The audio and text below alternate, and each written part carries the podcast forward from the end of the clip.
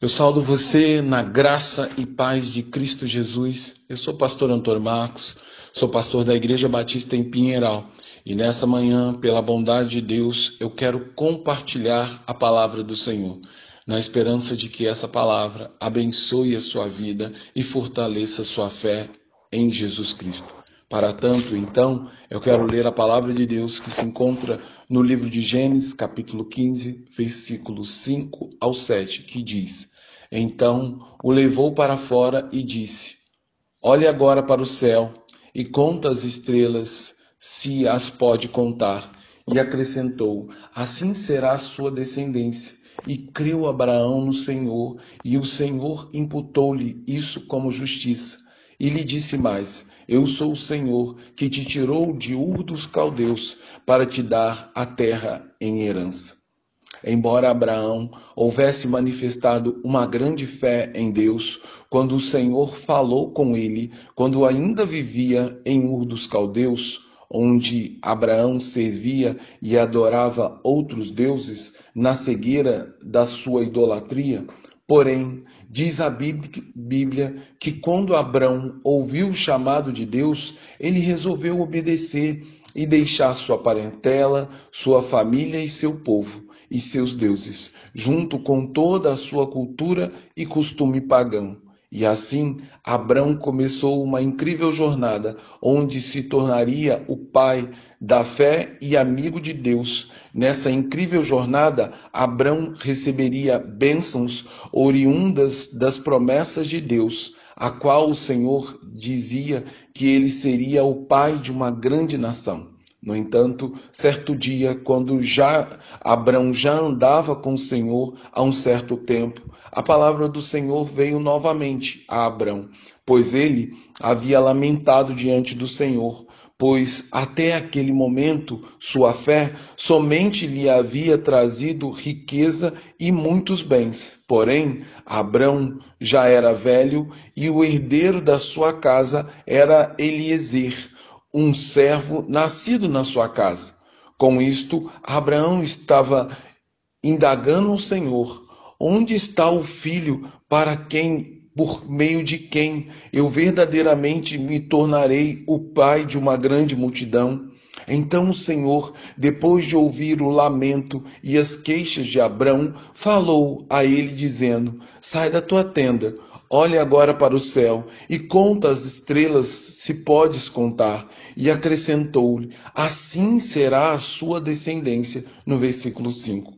Com tais palavras, o Senhor reafirmou as promessas que fizera a Abraão quando ele saiu da, da sua terra porque a palavra de Deus não volta atrás. O que ele prometeu, ele sempre cumpre. Porém, o Senhor irá cumprir a sua palavra no momento exato, segundo a sua perfeita sabedoria e poder. E para aqueles que se tornam descendentes de Abraão, não pelo sangue ou pela carne, mas pela fé que Abraão possuía, a palavra de Deus é sempre o bastante e o necessário para sustentar nossa esperança e manter firme nossa fé.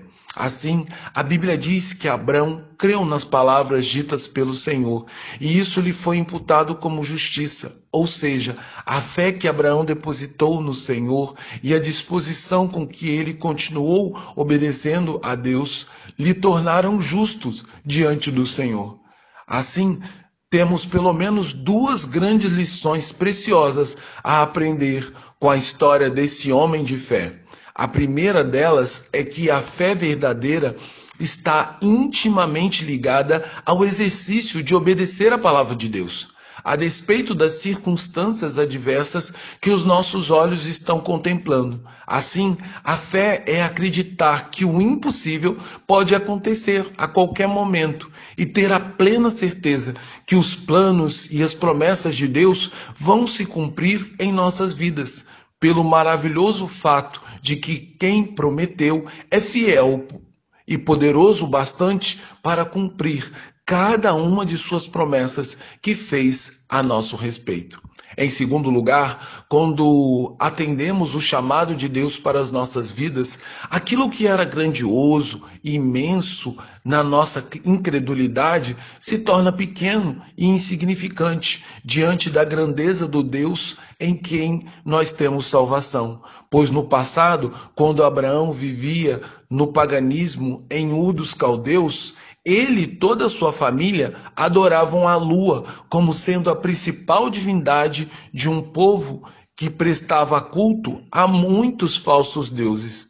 Porém, agora, quando Abraão se tornara fiel apenas ao Senhor, que criou o céu e a terra, as milhares e milhares de estrelas e planetas do universo não se comparam ao, ao tamanha grandeza e poder do Deus a quem ele serve e ao tamanho da descendência que Abraão iria se tornar e o povo de Deus que ele seria o primeiro.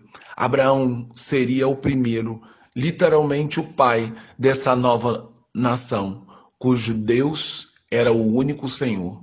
Por isso, eu convido você a contemplar as estrelas e observar a imensidão do céu e a lembrar aquilo que disse o profeta Naum acerca do Senhor.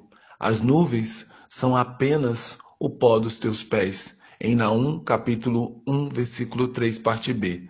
E mediante a grandeza e o esplendor do Senhor, fazer dele nosso único objeto de adoração e devoção, onde depositamos toda a nossa fé no presente e esperança para o futuro crendo que todas as suas gloriosas promessas para as nossas vidas irão se cumprir, uma a uma, segundo o tempo perfeito do Senhor, pois ao viver dessa maneira, não apenas seremos justos aos olhos de Deus, como, como Abraão, como também faremos parte de um novo povo, cujo Deus é o Senhor e cujo reino dos céus é nossa verdadeira e última morada. Assim, minha oração é que possamos dar as costas para todos os falsos deuses desse mundo e tomar, pela fé, posse das maravilhosas promessas que Deus tem para a nossa vida. Rogo também para que sejamos libertos de toda dúvida e incerteza que rodeia o nosso coração, tentando destruir nossa fé e, quebrar nossa confiança no Senhor. Em nome e por amor de Cristo Jesus. Agora que o amor de Deus Pai, que a graça do Filho e o consolo do Espírito repouse em nós e que nós possamos colocar nossa esperança, nossa confiança apenas no Senhor. Por quê? Porque Ele é fiel e Ele sempre será. Em nome de Jesus. Amém.